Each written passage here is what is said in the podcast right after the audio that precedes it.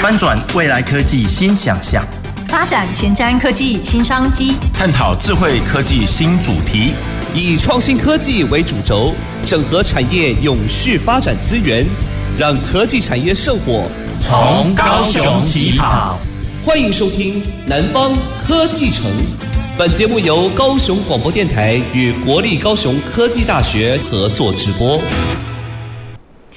各位高雄广播电台的听众朋友，还有我们 FB 前面的观众朋友，大家好，我是国立高雄科技大学的郭俊贤，欢迎大家再回到我们的呃南方科技城的节目。呃，在前两个礼拜呢，我们特别跟各位听众朋友带来了氢能跟燃料电池这样的一个主题。那也谈到了我们净零碳排的一个趋势底下呢，我们氢能在全球还有各大产业的一个角色哈。那其实呢，在这里面也提到了很多氢能或燃料电池呢，在我们生活上呃各行各业的一个应用哈。那不知道听众朋友有没有印象？我们在这里面呢，曾经提过了一个氢气的一个能量呢，透过燃料电池发电之后，诶，它就可以变成是一个车辆的应用哈。那也就是一个电动车。那我们再来试想一件事情哈，如果你今天呢有机会来开一台电动车，你大概会想到什么？诶，是不是会想到说，嗯，我要去哪里充电啊？会充多久啊？会不会刚好没电呢？哦，怎么样呢？要去呃等待多久时间？会不会有旅程呃的一个焦虑啊？那这些事情呢，我们今天哈也有一个小小的解方要来提供给我们的一个听众朋友。那我们这个。小时呢，我们就好好的来享受这样子的一个议题。那今天呢，非常高兴哈，我们特别去请到了两位呃特别来宾哈，为各位听众朋友呃从北部啊，从我们业界找来哈。第一位呢，是我们呃台湾经济研究院呃研究一所的副所长，他同时呢也是台湾氢能与燃料电池伙伴联盟的执行长林若珍林副所长，若珍好。主持人你好，大家好。呃，谢谢若珍哈。那呃，第二位呢，是我们业界代表哈，是彩英新能源股份有限公司的董事长郑英豪郑董事长，董事长好。主持人、各位来宾、各位听众，大家好。谢谢两位哈参加我们这一集的一个节目哈。那我刚才呢在开头哈有稍微提到，就是说，如果说我们用燃料电池哈，把它放在呃。车辆上面的话，那它就会变成是一个燃料电池的电动车了哈。那呃，我想在我们现在目前哦，听众朋友也常常听到 ESG 近零台那个近零排放的一个浪潮哈。那电动车一定是成为一个不可逆的一个趋势了哈。那大家也。大概在市面上常常看到所谓的电动车哈，那如果说这一个电动车的崛起哈，那我们氢能又跟电动车一样哈，就是说在这里面有一个呃顺势的一个发展的话，那我们先来带我们的听众朋友了解一下。氢能车它跟电动车到底有什么呃不一样？那它到底要不要充电？哈，这个可能都是我们听众朋友很关心的哦。那我们是不是请一下，请我们的执行长帮我们做一下科普？好，谢谢主持人啊，谢谢各位听众朋友。那今天非常荣幸有机会来跟大家介绍呃关于就是氢能在应用的呃在车辆部分的应用。那过去我们所熟知的这个电动车呢，或是零排放的车辆，那我们的印象中大概都是锂电池哦，例如 Tesla 或者是 Gogoro。那我们都是需要呃比如说换电或是等待这个充电数个小时的时间，然后我们才可以去使用我们的电动车。那现在呢也很很很各国政府的推动之下呢，例如像这个呃日本啦、美国啦，还有很多欧盟的国家有提到，就是未来在二零二五年到二零四零年之间，未来会这个禁售这个柴油车。好，所以现在这个电动车充电桩也部件的越来越多了。那再来就是说，大家开始谈到氢能车，那到底氢能车跟电动车的这个差异在哪里呢？那其实呃最大的差异我们可以看到就是在续航力这件事情。那我举个例子来说，像 Toyota 就是日本的丰田，这也是呃台湾有许多人开的这个车哦。它在二零一五年有一个第一个车款叫 Mirai，就是未来的这个车，它上市的时候呢，它充电只要三到五分钟，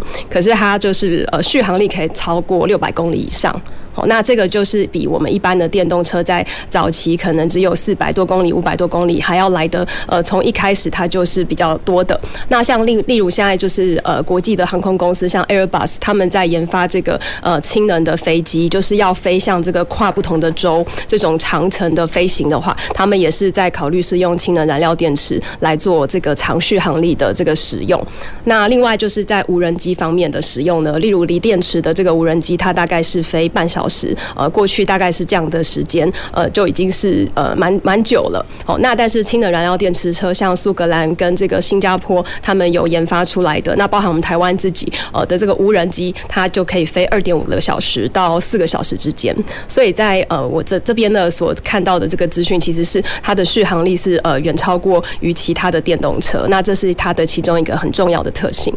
谢谢哇，谢谢罗真哈，一开始就帮我们呃指点出了一个很重要的点哈，就是所谓的续航力的哈。不知道各位听众朋友呃在这里面有什么样的一个感受哈？那其实，在使用这一个氢能车或者是燃料电池车呢，它最重要的，我们上个上一集节目有提到嘛，它最主要就是氢气哈。那我们主要就是去加氢，那这个加氢呢，各位可以去想象，它有一点像我们在加油一样。一样，所以你如果呢去呃加油站啊，然后去加这个油，就未来如果你是开那个燃料电池电动车的话，原则上你就去加氢。那刚才若真也跟我们提到一个很重要的观观点哈，就是说像这样的一个汽车哈，Toyota 的那个 Mirai 未来这一台车，它加加氢呢，它就是三到五分钟。这个想象好像也是跟我们现在加油很像哦。哦，那所以各位，你的那个情境哦，可以去进入到这样子的一个想象了哈。那当然了哈，如果说未来我们的现在一般的呃市售电动车是纯电的电动车的话，你要增加它的续航力，你就势必要增加它的电池。好，那你如果要让 Mirai 的那个呃类似像那种燃料电池车呢，你要让它续航力增加的话，你可能要增加的是它的氢的容量。好，那氢加氢的容量可能比较不会占那么多的一个重量，然后，但是你如果加呃电池的话，重量就会增加蛮多的哈，所以呃导致就是说这个续航力会有很大的差别哦，这个真的是带给我们一个非常好的一个呃一个启示啦哈。那接下来我想有第二件事呃有。第二个问题哈，我们就来请教一下我们的郑董事长哈。那其实郑董事长哈，我先跟各位做一下简单介绍好了哈。各位不知道呃知不知道我们未来哈高雄市即将要有第一台的燃料电池的巴士哈。那这样子的一个呃呃机缘底下，也就是说我们高雄市民哈可能会。呃，抢先在全国之先哈，去体验到这个燃料电池的公车。那我想第一个问题还是先回到原始点哈。我不知道郑董事长，老实说，这个产业也没有那么。那么是生兴盛啊哈，也也看不到说，哎，马上会赚钱哈。那您是用什么样的机缘啊，什么样的一个可能性，你先想要做这样子的一个投入？哦，可不可以先跟我们来做一个分享？首先感谢啊，大家做感谢副校长啊的邀请啊，在这边呢，我做一个很简单的说明。其实我已经能力做客运公司的总经理，我使用过燃油车。也使用过电动巴士，我做了解讲哦，它造成的一些的相关问题，譬如讲，咱即马用柴油车好了，柴油车的巴士，诶，在透早若讲车吼，咱来个小迄个发动一下吼，厝边隔壁吼，都气到要气死，因为足吵，啊油烟会臭，啊对附近嘛有影响，啊，这是第一，第二啦。咱伫高，咱伫客运公司吼，若讲即马换用使用迄个锂电巴的电池，附近要充电，伊咧充电的时间足久。我以前咧管客运公司的时阵，使用锂电巴的话，它的时间充一次电要六到八个小时。当然啦，所以即马咱讲发明啥物快充啦，可是快充不要忘记一件事，它就会造成电池的受损，这是很正常的现象。因为我常年经营客运公司，所以我是从客运公司董事的经营者的角度出发，我不管在台、伫台湾、伫印尼、伫对华，我拢捌做过相关客运公司的行业。啊，因为安尼吼，看到别人伫国外啦，有看别人吼开始用这啊。伫遮啊，顺便讲感谢迄个咱高雄的市议员林志宏林议员。去年年底啊，带我交若珍，阮隔壁即个美女，啊，阮去英国行一转，人拢伫即马拢伫使用氢能的电巴，啊，阮家己嘛，迄落足寒啊，零下四度，我嘛体拢去体验一下，感觉迄物件足好。啊，这三年来啦，地球吼，我头地球行四年啦，哈，行四年。啊，甲产官学研界请教请问啊，啊，伫遮我们啊感谢讲，第这个高雄科技大学曾老师啊，我甲请教六届啊，他不断的鼓励我，因此我在几年前就决定决定讲，我们来台湾也来做出氢能载具这个东西。你像咱台湾雄厚的是科技人才，我们运用咱台湾的科技人才，我们相信我们有机会。打败周边的国家，谢谢各位，谢谢郑董啦吼，我我想吼，你考过有提到讲吼，诶，你做迄个客运的总经理的时阵啊，原则上你对这个柴油有那是用过啦吼，啊所以会臭吼，啊个有一寡污染嘛吼，嗯，啊个来就是讲，诶，锂锂电的巴士吼爱充电爱充介久啦吼，啊。这个部分哦，你拢是因为这个痛点，就是讲你咧经营这个客运的时阵，吼啊，你看到这个呃，感觉讲吼，你诶迄个营运的时阵吼，我感觉无方便，吼啊嘛，未未好势的所在啦，对对对对。啊，即马安尼吼，咱过来比较一下吼，你你迄阵是等等于是一个使用者啦，对，啊，即马是一个制造者嘛，吼、就是讲要制造这台车吼，是不是？郑董，你会当甲阮讲一下，就是讲。啊，你感觉燃料电池吼，对你来讲，以后你若制造出来，你这个优势伫倒？好，吼，啊，搁来搁有一个问题，就是讲吼，咱这个优势吼，是不是阁有其他咱无法度目前无法度克服的物件？吼，啊，是毋是咱也嘛来呼吁一下咱的政府啦，还是民众啦？吼，因为讲真正，大家听到亲戚是惊甲皮皮抓啊，吼，啊，咱咱有哪来甲大家讲一下吼，来来说明一下安尼，吼。而且做感谢这这个主持人的迄个问题啦哈，我简单的说明分为几个部分。第一，氢能它那像若珍所若珍熊迄个讲的哈，氢能它最大的好处就是续航力很强，续航力很强，一公斤的氢气可以产可以可以让这个车子啊续航十五到十八公里这么远，巴士啊巴士啊一公斤都会使。啊那以即个联合国迄个核定的遐个干仔啦吼，就是所谓的咱讲的讲燃料瓶，一支杆仔平均差不多使装七公斤。啊，你想，伊一公斤就使走十五到十八公里，安代表一支杆仔就使走几百公里，啊，一个干仔就使走几百公里，所以代表它的续航很强。也诚如这个主持人刚才所说的，啊，一开始他就说它的续航力很强，啊，它的。它要续航多长，就取决于氢气的多寡，所以一支竿啊，得在走百外公里。啊，咱若装两支竿啊，一台巴士咧走两百几公里。安尼两支竿啊，得使解决市区车、市区公车这个问题。哈，安尼若要走高速诶，四驱得使解决这个问题。所以第一个优势，它续航力很强。第二个，氢能的电池啊，电池较轻。爱，主要嘛，干那一粒尔，毋是讲像锂电板爱装足侪粒，哈。咱以一台车会使走三百公里的迄种电动巴士来来做对比好啦，吼，差不多差两栋，啊，你若用氢能电池啊，比锂电板减两栋的重量，安尼代表一件代志，就是较轻，较轻，啊，伊代表伊的使用面积就较少，所以它的空间就会变大，啊。啊，因为你较轻，你对其他的所有的车上所有的零附组件，它的损耗会比较少。第三，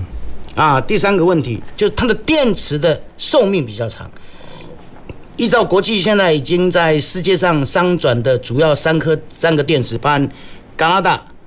日本、韩国、英国这电池啊，较好诶啊，已经咧商转这电池，伊平均呢，它一届呢，一粒电池在用三万点钟以上，啊，三万点钟以客运公司来个换算吼，一粒电池差不多会来用十二到十五年。嗯，但是锂电池无共哦，锂电池差不多六年八年都，你都爱换电池，你都爱换电池，这换电池了，都爱造成另外一个负担，一个成本哈，而且锂电池目前可能还会造成其他的相关的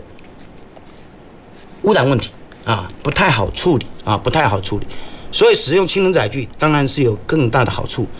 第四的施工，它不用到处盖充电桩，它只要一个简单的移动式加氢站，它就可以解决了。一个移动式加氢站就是负责加二十五架巴士，啊，二十五架巴士，安尼干安尼就免拢你到处安尼装馈线啊，到处去装装线，啊，你嘛免造成造成地区内底大家用电的麻烦，啊，用电的麻烦。第三嘛，会使减轻讲咱政府。啊！不要为了电力，为了巴士啊，还要去分配很多电力给巴士来使用，他就改用氢气就好了。啊，这样也可以帮政府在能源上找到一个新的能源方法，而且不要让国家增力增加电网上的负担。谢谢老师。哎，谢谢郑董哦，郑董啊，洋洋洒洒帮我们列了非常多呃。一些内容啦，吼，包含讲唔免过去做迄个充电桩，吼，啊，嘛较轻，吼，啊，续航力嘛较悬，吼，这是咱一再强调的啦，吼。那呃，在这个部分，哈，呃，各位也大概可以想象，哈，燃料电池虽然我们叫电池，哈，但是还是跟各位听众朋友再一次呃科普一下，哈，它是一个比较像是发电机的观念，啊，我们就是把氢气放到燃料电池，然后转换成电啊，然后就让可可以让车子就可以跑哈。那所以它的观念是什么？就是即发即用，哦，就是燃料电池在那坑氢气里面爱的发电，吼啊即发咱就当用。所以吼，考过郑董嘛是讲吼啊，诶，我努你有茅塞顿开了吼啊，是不是？这个车嘛是会当变成是一个诶紧急用电呢发电机呢哈。所以这个部分哦，我想有那有足侪足侪。好诶诶应用啦吼啊，所以即马就是讲吼，咱台湾吼即马要投入啊吼啊，基本上诶，但我们再回过头来看一下哦，那整个世界的布局是怎么样？感觉好像刚才听到若真在在在提这件事情的时候，我们就发现说，诶，好像 Mirai 也有啦，Airbus 也有啦，还有轻航机、无人机这些啊，为什么好像台湾？比较呃层级哦，好像郑董没有做的话，好像我们都还看不到这个。若真要不要来跟我们谈一下？就是说，全球的一个车厂哦，他们在做这个氢能车，甚或氢能载具，他们的布局跟他们的想法看法是什么？哦，好，呃，那刚才提到就是呃郭副校长的问题哦，其实郭副校长也是台湾非常重要，就是氢能车。过去台湾有研发这个氢能车的竞赛，那郭副校长就是早年在十多年前就带帮台湾培育很多呃氢能车的这个呃研发的人才哦。那其实呢，我们先讲一下台湾哦，其实台湾呃我们郑董是做第一个这个氢能巴士的公司嘛，呃彩英新能源跟这个研华科技合作。那其实台湾的。目目前氢能燃料电池相关的产业链呢，我们呃氢能燃料电池联盟其实已经有超过六十家的会员厂商。那上中下游从呃像双极板啦，或者是呃模电机组 MEA 呃，或者是燃料电池的电堆，那一直到下游的应用端，比如说燃料电池的这个呃机车、无人机，或者是这个氢气重组相关的设备，吼定制型发电的设备，这一些其实台湾都已经有相关的这个产业链呃在推动了。那在这个呃台湾这个推动的这个。过程当中呢，其实跟国际合作也非常的重要。那刚刚呃主持人也就是有提醒说，哎，我们可以看一下这个国际目前发展的状况。那我也分享一下我们最近在国际上呃就是有参访啦，或者是有国际一些合作的呃国家，然后看到他们的发展状况。那我举一个例子，就是像这个呃 Scotland，就是英国他们苏格兰有一个叫亚伯丁省。那这个亚伯丁省他们现在发展一个氢能城市。那他们的做法呢，就是除了有加氢站，后也有就是氢能巴士的车队，就实际的示范运行以及应用以外呢，他们也在现有的天然气管线里面去添加五 percent 到二十 percent，甚至现在要测试更多的这个呃天氢气的添加到天然气管线里面，那去产热哦，来给家户的这个供暖啦，或者是烹饪使用。所以在氢气的应用里面，除了交通载具，还有定制型分散式的发电以外，那其实在这个家用型的或者是工业应用的这个热的产生呢，其实呃在欧洲呢，德国也有相关的这个示范跟应用。那这些都是我们有实际看到的。那在交通载具的部分呢，其实世界各国呃早期是定制型燃料电池的发电机。我刚刚郭副长有特别提到，它不是呃锂电池是一个充放电的装置，它是可以帮助我们做电网调节的一个充放电装置，但它不会产生新的电力。那氢能燃料电池呢，则是它是可以呃你给它含有氢的燃料，比如说甲醇啦，或天然气，或者是氢气哦等等，它就可以产生新的电力。那这个氢能燃料电池的交通载具在呃国际上早期的发展呢，慢慢的现在是先从这个呃固定路线的，比如说巴士啦，哦或者是火车啦，哦然后还有就是像这个快递车等等。那这一些就是固定路线的车辆，它会在加氢站有固定的站点的时候先开始布建，那慢慢的呢才会去扩及到其他的这个商用的小客车，或者是我们一般私人使用的小客车这样子。所以基本上哈，这一块在应用上面，其实国外有一定的步骤在走哈。是。那郑董，你为了要做这个氢能八哈，我我看你好像也是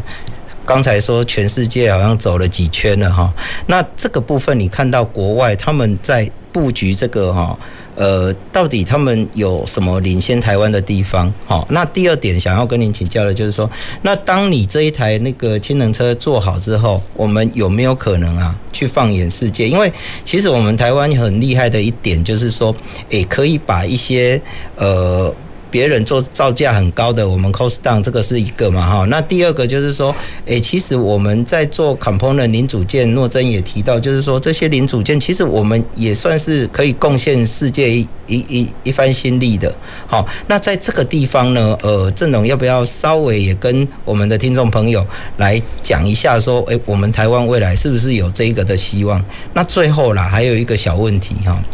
呃，我们现在加氢好像。不知道去哪里加哈？那你你未来你的氢能巴士的话，那到底你有没有可能说，诶，会不会车造好了，阿庆在哪里呢？哈，这个部分麻烦你来帮我们试一下哈。好的，各位听众，刚刚啊，我延续啊，我们若真刚刚所说的，再往下推演一点，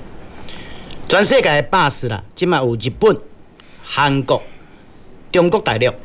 英国。加拿大、美国这些国家有开始有巴士。啊，阮去英国一抓啦，啊，去英国一抓高岗，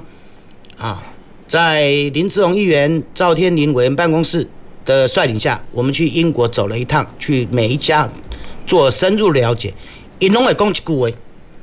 氢能发展从巴士出发。为什么？也诚如若珍刚刚所说的，它必须一开始是固定路线。啊，固定的场站，这样子让老板、让社会大众能够先开始先去接受。啊，现在全世界大概就是做的比较好的，大概就是英国、日本啊、韩国这三个国家。啊，那咱来对面呢，马上马是去年个开始讲哦，他要全力发展氢能巴士啊，去年开始啊。啊，诚如郭副校长所说的，其实吼，这种科技的物件，三年五年，那不拢大概拢是算起来，拢是起跑点的赶快。郭老师刚刚特别说明了，咱台湾足侪优势。第一，咱台湾的人才足侪，科技产品、智慧管理，真的比国家国比其他的国家都更先进。嗯。底下个大家各位听众报告一下，咱全台湾第一家氢能巴士原型的裸车。要伫五月份，伫高雄科技大学会正式亮相。啊，这段时间一冬外以来，我足感谢高雄科技大学帮忙。啊，干斗三工，阮会知影，阮也伫遐咧勘察场地。啊，阮遮足感谢。除了老师敢帮忙，阮公司啊，过来囡仔是对来自于高雄科技大学研究生毕业。啊，研究生毕业。这台车五月对伫咱高雄亮相。啊，欢迎各位朋友。观众朋友有机会啊，若有的时间，有来来参来参观一下哈，来参观一下。第一个讲，咱我们有没有机会在国际上有没有居加更大的竞争力？不错，咱台湾的这台车出来哈，将来终端售价可能是即马英国、日本、韩国的不到四分之三的价格。但是呢，大家讲啊，那那差这侪钱。会讲啊，这台车是毋是无好无错咯？第一，咱用的电池拢共款，拢是全世界前三名这粒电池。第二，阮这台车呢，用的是研华所有的车安设备，也可以说现在目前已经在世界上商转化氢能巴士最尖端的车安设备。第三。这台车顶悬的公氢模组，哎，咱就是讲，像咱较讲啊，较迄个通俗的，就是迄个遐个杆啊，遐个杆啊，都是经过联合国认证，取得证照，由国外目前进口，啊，所以品质比别人好，但是我们的价格比别人低。顶礼拜 已经有泰国来跟参详讲明年啊。我坐这台车去泰国、滇南，啊，滇南、南非、南非啊嘛，希望讲哦，我都来去啊合作一下，合作。所以世界各国对我们台湾这一些的所谓的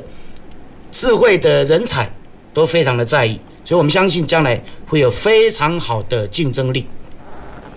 诶、欸，郑董给我们的一个强心针呐，哈，就是讲咱的成本比人较低。吼，啊，咱的物件用含人迄个世界标准拢是共款的吼，所以品质有保证吼。啊，郑总，迄落咱差不多搁有一两分钟的时间吼，你可能爱搁甲阮迄落讲一下，就是讲，诶、啊，氢气这个部分，你未来是安怎布局的？另外，伫遮甲副校长啊个若珍啊个各位听众啊，讲一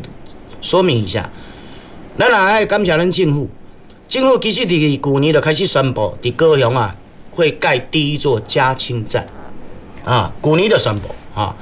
那也由中油啊，目前在努力当中。金门港啊，的立法院，赵天林委员啊，也也针对这个问题，有关高雄去第一个加氢站，所以将来这个问题啊，一定会使解决。哇，安尼这个是一个足好的消息啦呢哈，各位观众朋友、听众朋友，哎，我们会有第一个加氢站，还有加上。第一台的呃电电动巴士，而且这个电动巴士是燃料电池，是氢能的哈。我们得到这个好消息，应该不会担心的吃不下饭了啦哈。那非常高兴哈，今天我们请到若珍还有我们郑董哈。那我们第一段的节目呢，就先进行到这里哈。那我们休息一下，我们待会再回来我们的南方科技城。走进时光隧道，踏遍每个街角，城市的璀璨风光，高雄广播陪伴你探索。FM 九四点三。啊，来不及了，来不及了，上课要迟到了。同学，现在是直行车绿灯，你这样跑出来很危险哎！对不起。根据统计，行人交通事故当中，以穿越道路未注意左右来车最多，地点又以交叉路口及附近高居第一。过马路时，请走行人穿越道、斑马线或天桥地下道，并注意路口号志秒数。时间不足，千万不要硬闯。过马路请保持停、看、听。高雄九四三关心您。阮是可爱的卢凤忠，生做是个水也盼无阿爽。嘿，大家好，我是人看人好路，鬼看鬼跋倒的鬼宝。今仔日要来甲大家介绍，不管你是国民的女朋友，还是国民的欧巴，现在开始，咱大家拢有机会做到这个国民法官，甲这个法官坐斗阵，做伙来审判，邀请你即马做伙来做国民法官，让咱的司法愈来愈好，犀利犀利犀利。以上广告由司法院提供。听众朋友，你知道吗？根据研究哦，一颗电池在泥土里会让一平方公尺土壤永远失去利用价值哦。而且啊，废电池渗出的汞和重金属物质哦，会渗透到土壤，污染地下水，间接威胁到人类的健康。所以，废电池一定要回收哦。我是詹曼玲，和高雄广播电台 FM 九四点三 AM 一零八九，邀您一起环保爱地球。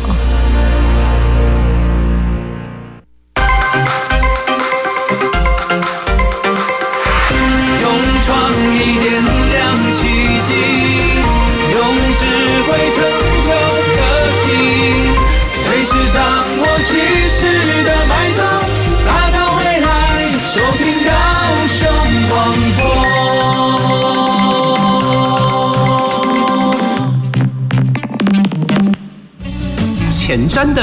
未来的，您现在所收听的是提供您最多科技产业新知的南方科技城。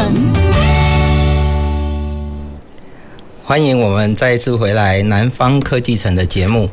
我们南方科技城呢，这个节目是由高雄广播电台跟国立高雄科技大学联合制播。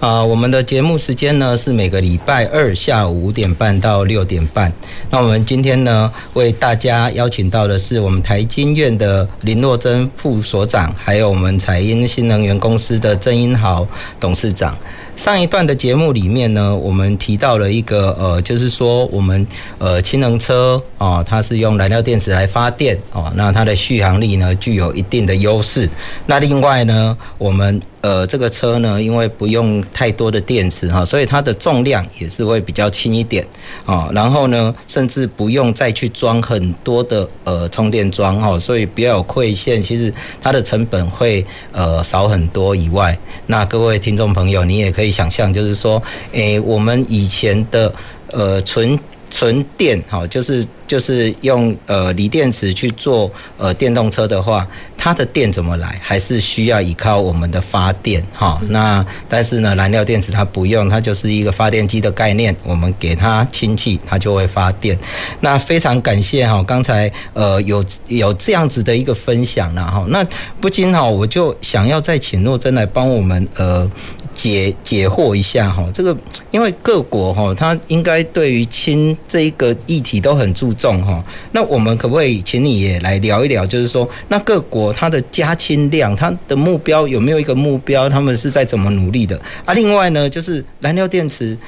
这个车辆这么好的话，那到底有没有补助？好，来，请你来帮我们说一下哈。好，呃，谢谢呃郭副校长。那在呃，我当然为了今天的节目呢，我们也就是有在呃更新了一下目前各国的这个目标量，还有就是补贴金额的这个数字哦。那我跟大家来简单报告一下。那刚刚郑董有提到，世界各国做的最好的国家包含日本嘛？那日本也是我们呃，就是世界各国第一个宣布他要做氢能社会的国家。那它里面就有提到，他们呃在二零三零年呢，他们燃料电池的呃氢能燃料电池汽车的这个呃目标量是要到八十万辆。好，那二零三零年他们加氢站呢设置量要到九百座。好，那目前日本已经有一百多座的这个加氢站，这个是呃我们上周呃我们氢能联盟才有跟呃台湾的产业到东京参加世界最大的氢能展。那我们有一个台湾馆在那边呃介绍台湾的技术跟产品。那我们跟日本当地的呃推动的一些相关的政府部会跟这个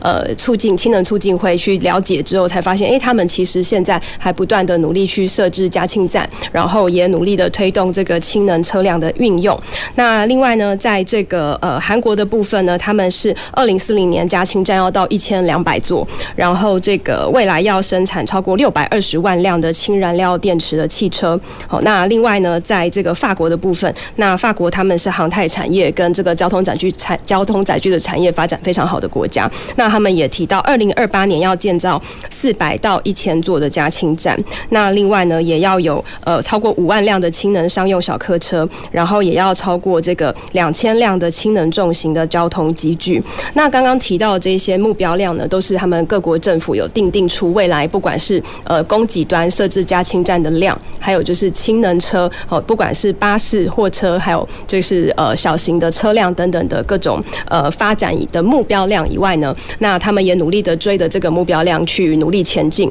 那举例而言，就是日本其实早年是在宣布说，二零一六，我想郭副校长应该也记得，就是二零一六他们说我们要盖到一百座的这个加氢站。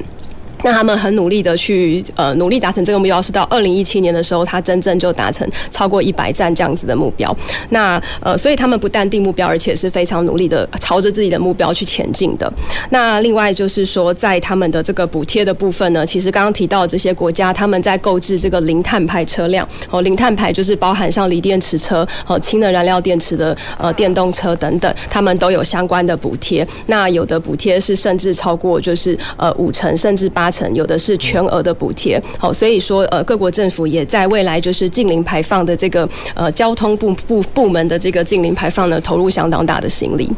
哦，所以这样听起来，全球哈在这个布局也是很积极，然后也是很全面然后，甚至我刚才有听到说有那种五成八成，甚至是全部补助的这样子的一个车辆哈，所以基本上呃，各位听众朋友也可以想象说，未来其实我们在这一块哈，如果真真的去做全面的一个推广的话，原则上呢，我们在这里面也。我们台湾在呃近零碳排这一块，其实我们也可以贡献自己的呃一己之力了哈。那呃接下来我想哈，我还是对那个郑董的第一台氢能电动巴士哦产生了无限的一个呃想象啊。谢谢。那其实刚才呃郑董，其实我我我如果没记错的话，郑董有两个期许，然后第一个期许就是在市区里面的电动巴士啊，所以各位听众。听众朋友，你如果想要呃感受一下这个电动巴士的话，大概不用出高雄哈，只有我们这里可以享受得到。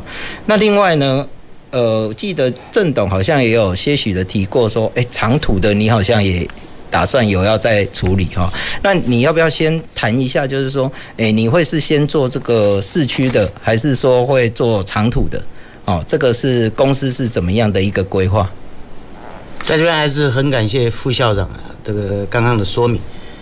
呃，其实我们这边也要这个感谢啊，这个台经院、若真呢，其实氢能这个联盟已经在台湾默默工作十年了，十年，二十一年啊，二十，不是你呢？我我是十年，对，工作了十年了，那也都希望这个慢慢的把氢能这个概念呢，放到啊这个社会的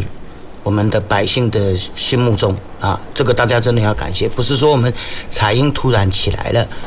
那为什么会是先做市区客运 bus？？因为啊，现在针对国家希望能够在二零三零年把台湾目前在市区上总共有将近一万两千辆的市区巴士全部改为电动化或无碳化啊，或者无碳化这个计划为中心目标。第二个就是说，我们今年五月份就是公开的是奥高位啊，奥高位啊。就会亮相了这一台是市区客运的新这个市区客运的巴士，那接续会在今年的下半年会开始开发高速巴士，因为氢能呢，它的续航力很强，一干那嘎干那的，嘎干那，然后增加的那个所谓的驱动模组啊，增强它的所谓的驱动魔力，这个驱动马力，那正常那就可以驱动。让它在高速的巴士上在行驶，啊，伊马卡轻，啊，伊马卡轻，所以我们在下半年会同时启动高速巴士。额外补充一点，就是说，其实哈，我他都要我在讲迄个加氢站的问题。嗯。加氢站哈，呃，毕竟啊，百姓对氢这个哈，我那是惊惊的，咱来实在话讲。所以我们为什么会一开始是选择像巴士类的客运公客运的调度站？阮将来，阮希望选的所在拢是营运站的边啊，啊，不会比较没有住户，卖去讲影响的人百姓，啊，卖讲影响百姓，卖有百姓会惊吓，所以阮可能打开始，阮会选这个所在，真这个所在。另外，阮有哪会开发相关的喷射车，啊，喷射车，啊，因喷射车本来就是环保嘛，所以氢能伊敢来排出水呢。所以它对整个啊将来的运作或者所谓的净零谈判排碳呐啊，那是非常的大的贡献。啊。喷射车的调度站其实附近嘛是拢较无厝啊。所以阮因为讲你讲一下要叫八线啊，讲我对轻一支啊，都马上排毒吼，还是较困难的代志。但是咱会使先用用这种所在，卖互大家去惊吓。所以将来阮希望的加氢站的方式是用移动式的啊，移动式啊，因为客运公司的调度站或者垃圾车的集中站，它都有可能因为都市计划改变，营运站必须调动，必须调整。那如果说你是用移动式，它不会制造成本，不会再一次的制造成本，啊，如果你说你是用电动车，那还了，你还也开贵些农车，你那边移动都拢害去啊，啊，拢嗨去啊，啊，啊，你要充电桩嘛，做麻烦，来刷来刷去，啊，为了拔来拔去，但是呢，你用移动式的加氢车，啊，加氢站，那将来营运站如果在因为都市计划改变，或者啊，居民的这个这个反应，它会改变整个调整个的营运站，那它可以随时移动，嗯，就不会造成另外一次的成本消耗，也不会造成其他民众上心理的恐慌。谢谢。哇，这个郑董刚刚提到了哈，就是移动加氢站，哈，这个是一个比较机动型的一个加氢方式哈。各位听众朋友，我我讲的是，呃，比较。呃，灵活运用的机动然后我们是做急动的，迄个急动哈。啊，这呃移动加氢站哈，其实郑董哈，追本溯源，伊咧考虑的是啥？就是讲咱民众哈，对这个氢气、这个氢这里哈，也惊吓，吼，爱烦恼，吼，啊，唔知影讲这个物件是不是呃。有更多的灾难出来哈，所以大家惊了哈。那呃，这个也真的不能怪我们听众朋友，或者是对氢有疑虑的呃朋友哈。为什么说呢？诶，因为我们常常听到氢哈，要么就是听到氢弹呐，啊，要么就听到爆炸了哈，啊，不就是小小事了哈。比如讲，诶，咱太空梭的爆炸啊，来对太空梭嘛是拢用氢气啊，所以大家拢会惊吓，会惊哈。啊，这个哈，我们在我们上上上集哈。讲的一个呃题目就是说，在跟大家科普的时候，我们就讲哈，氢气诶，有时候哈泄漏的时候还会比石油来的安全哈。那为什么呢？因为氢气比较轻嘛哈，所以它那个气体会往上跑啊。如果燃烧的话，它也是往上烧。但是石油呢，因为它有重力的关系，它就会留在原地哈啊，一烧它会从地底下。地地上，然后烧往上烧，所以可能车子就会被烧掉哈啊，这个都有国外的实验呐哈，也跟各位观众朋友回顾一下哈。那另外我们郑董提到的这一台呃电动巴士呢，是市区型的哈，所以高雄市民你们有福了哈，在高雄市我们会进行这样子的一个试营运跟亮相哈，所以基本上呃我们这个高雄市的。呃，燃料电池电动巴士哈，就跟 Black Pink 一样，要看了爱来歌咏哈，要享受了爱来歌咏了对啊哈。啊，再来呢，再过下半年，啊，下半年才有机会，我们会推那一种高速的一个呃燃料电池巴士啊哈。那还有哦，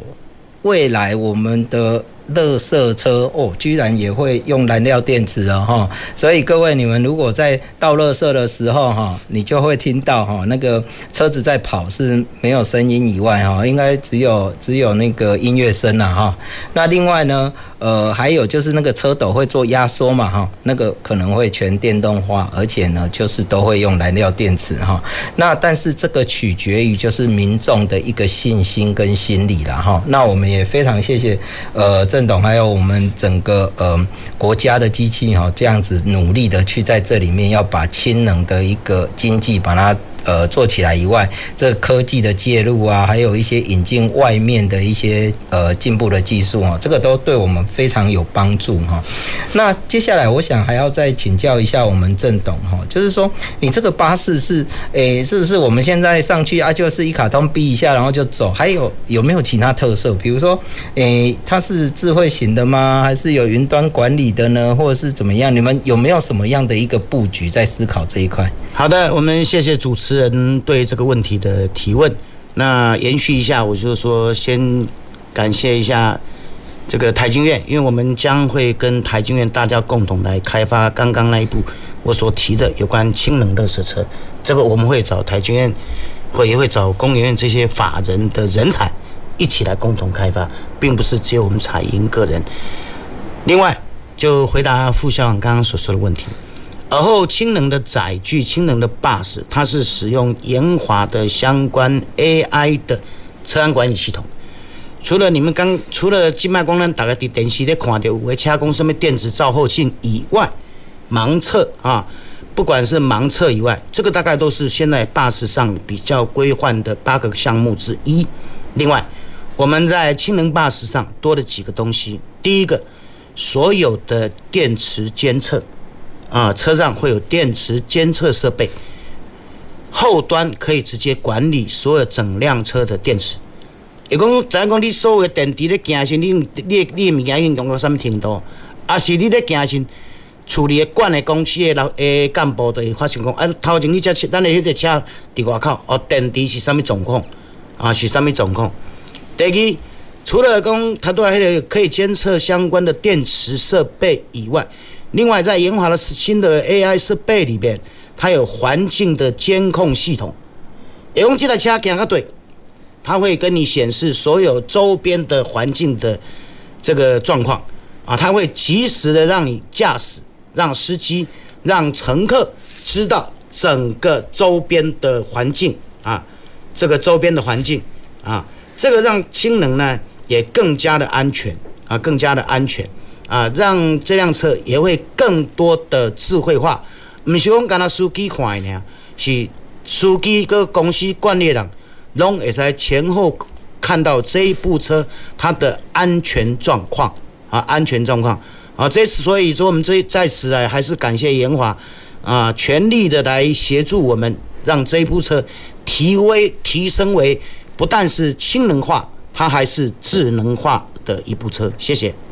哇，所以这个呃，我们这一台呃燃料电池巴士呢，它会有。呃，电池侦测的这一个功能，对，哇，这个这个是是一个很重要的一个事情哈，因为其实呃，不管是说呃电池它它有可能它还是好的，可以运行哈啊，好好安尼咧行哈，毋过诶，这个电池侦测的这个系统哈，基本上伊就是会当甲咱这个工程人员讲哈，讲诶，即马效率无好啊，啊，可能爱维修一下哈，是爱召回啊，是安怎，啊是讲呢，诶，电池。真正是好，伊真正是做无好啊！哦，温度相关啊，温度相关啊，咱是要安怎解决？但是哈，这个侦测哈，其实还提供了我们一个更重要的资讯是什么？当它呢，如果是很正常运行当中，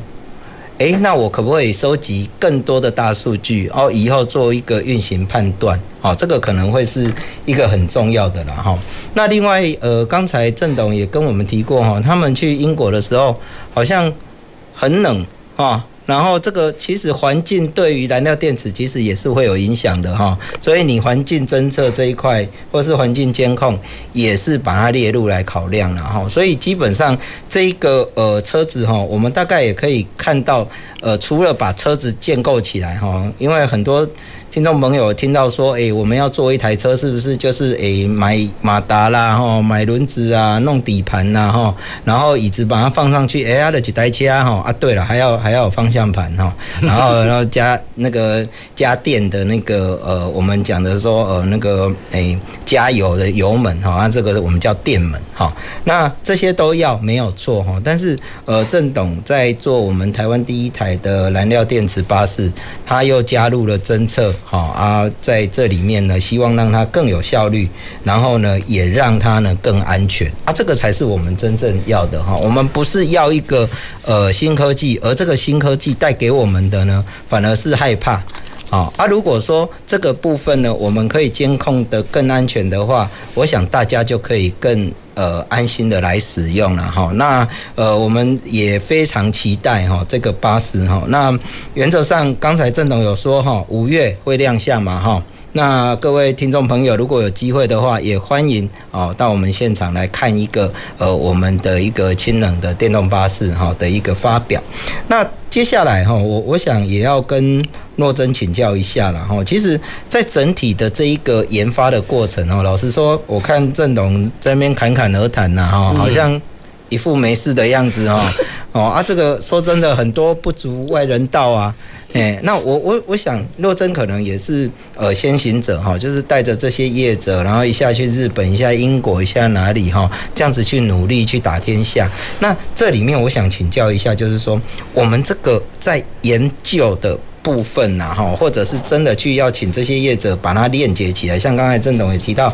他跟延华这边也做了很多的合作跟努力呀。啊，说真的。每个人都有每个人的本位啊，是哦啊，然后要把它连接起来，老实说，光是谈都谈不拢了，哇！那若真你是用什么样的魅力，然后去促成这样的可能，然后也让彩音呢这样子能够一一步一步走到今天哈，那。可不可以跟我们分享一下？嗯，其实呃，我觉得台湾是一个呃，我们越去越多的国家呢，我们就会对台湾这个国家，对我们自己的国家更有更多的信心哦。以前我们都会觉得，台湾就是一个很小的岛啊，跟其他国家比起来，我们的人口可能也没有比较多，然后我们的土地也没有比较大。那我们要盖加氢站、充电站，好像也都不是那么容易找到可以盖的地方哈，可能都要做过很多的讨论。那所以说呢，这也是因为呃，台湾这样子特殊的环境，我们过去在 C T 产业或者是半导体业，我们有呃上千家、上万家的这个呃工厂公司的企业老板，大家从以前到现在，从台湾过去的这个经济起飞，然后一直努力到现在，我们的半导体业也是闻名国际。那所以本着这样子的技术实力跟基础呢，我们真的是可以很骄傲的说，我们台湾就是一个科技岛哦，一个一个很有呃科技能力的。那也是这样子的基础之下呢，我们台湾的这个能源产业的供应链呢，其实除了呃有一些新创公公司。有一些是从呃国外引进技术，或者是呃，当然是从学校老师这边所研发的实验室所呃所出来的公司，然后慢慢的长大。那另外呢，呃，我们也有很多就是本来的这个台湾的上市公司或者是大企业，他们另外有这个氢能的部门，好，氢能燃料电池的部门，然后去推动。那因为这样子的关系，所以我们其实台湾氢能燃料电池其实不只是氢能产业，台湾的整个能源产业的业者呢，其实都非常的团结。那大家也会上中下有就是。互相努力，那当然在商业上，有时候呢，可能呃大家会互相保密一下自己的技术啦，这个都很正常。但是呢，当我们到了国外，我们可以看到，就是说，呃，第一个，我们台湾呃有很好的这个 ICT 跟制造业的基础，所以我们跟国际上的合作，我们有很多的像关键零组件的供应链，还有就是模组的技术，呃，可以去协助国外。因为在很多的欧美国家，他们其实没有台湾那么多的呃就是零组件制造厂，所以这一块是台湾可以提供他们。整个亚洲呃里面的国家进比比较起来，台湾是可以提供就是品质最好，然后呃成本上面对大家来讲也还可以接受的这个呃程度，去跟世界各国来合作。那另外呢，我们台湾其实我们的位置呢，地理位置是在这个亚洲的中心哦，我们下面有东南亚，上面呢则是这个日韩国家，所以呢，我都跟这个呃国外的这个呃其他国家介绍，我们台湾就是亚洲的心脏，我们就是在亚洲的最中心，然后我们可以帮。呃，他们在这个亚洲市场去做这个维运中心啦，和维修中心啦，然后提供他们关键零组件的制造跟这个呃量产。好，然后呃，另外呢，其实我们氢能燃料电池有一家呃美国有很知名的一家公司叫 Bloom Energy，我想这郭副校长跟呃郑总都熟知哦，这个领域的人一定知道 Bloom Energy 这一家呃美国的燃料电池公司。那像 Apple 啦、Google 啦，他们的数据中心或者是商办大楼的总部都是使用 Bloom Energy 的这个呃氢燃。燃料电池的这个发电的设备哦，那另外呢就是。所以台湾有呃，它这个 Blue Energy 公司呢，它有百分之六十的关键零组件是来自于我们台湾的公司，好，来自于我们台湾的这个供应链，而且不是最近的事，这个已经是超过十年以上的事情了。好，那另外就是说在，呃，比如说加拿大有一家叫巴拉，也是世界知名的这个呃巴士啊，或者是氢能载具电堆的公司。那郑董还有我们呃氢能燃料电池产业链很多的公司也跟他们有长期的合作。那所以呢，其实呃呃，不是我们联盟有什么特别的美。魅力，而是呃，其实我们过去台湾这样子的基础跟呃实力呢，科技的实力呢，还有人才呢，是世界各国非常看重的。那所以我们虽然不是很大的国家，但是呢，我们在这样子的呃技术，还有就是技术合作，还有零组件呃制造的这个能量，然后去跟国外长期靠经贸的这个合作，然后技术的合作，然后让世界各国它可以呃长期的跟我们呃变成一个平台，然后我们可以再帮他们做整个呃。亚洲的中心，所以我们呃，我想这样子的一个概念，我想大家应该可以比较能够理解。那这个也是目前世界各国跟台湾合作一个很重要的商业模式。哇，谢谢若真哈，因为基本上哈，我们在看这件事情哈，大家可能呃比较没有在。牵涉到这一个呃业界或者是这一个领域的话，大家觉得说，诶，一个新领域好像很难哈。但是大家可能没有呃没有办法想象的是，我们台湾的这些业者啊，其实他是一一直在进步的啊。那而且呢，他的基础的呃底子打得非常扎实哈，也不是说诶他们就是会去要大单啊或者怎么样，但是他们能够把这个关键零组件哈。做到世界规格跟世界标准，这个真的是不容易了哈。所以若真也提到说，诶、我们对于关键零组件这个提供哦，居然是可以供应呃国外大厂百分之六十东西 made in Taiwan 的啦哈。所以这个部分真正是哈，呃，也要跟各位呃听众朋友啊，我们对台湾这个业界要有信心哈。我们是亚洲的心脏。啊，而且这一颗心脏很强，是啊，所以 未来是呃可以去做一些国家队的一个呃往外发展哈啊，当然也是要谢谢啦。刚才若真真的是客气了啦，我们台湾氢能与燃料电池联那个伙伴联盟哦，基本上呃虽然他们可能没有真正去制造什么零组件什么，但是呢，他做了一个非常强而有力的调和，好，然后把这些业界呃结合起来，然后而且还做了一件更重要的事情是。帮业界踏出他最重要的那一里路，哦，所以就是说，诶，才有机会我们可以去跟国外去做一个链接，哦，所以这个部分，我想，呃，我们应该是说，对于整个台湾的一个氢能市场跟氢能业界，哈，其实是呃缺一不可。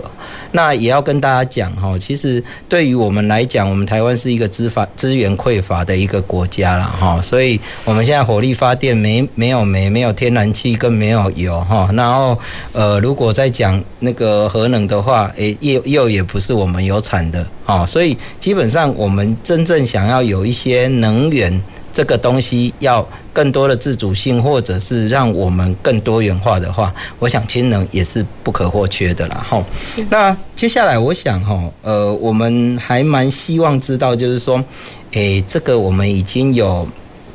一些的呃呃发展的哈，但是问题是呃，我们下一次呢就要跟各位听众朋友带来更新的一些更进一步的这个哈。那我们今天时间节目也差不多到了尾声了哈。那谢谢两位来宾的一个呃参与。那我们今天的节目先进行到这里。那也谢谢听众朋友的收听。下周二同一时间，欢迎继续收听前瞻前瞻的科技的未来的南方科技城。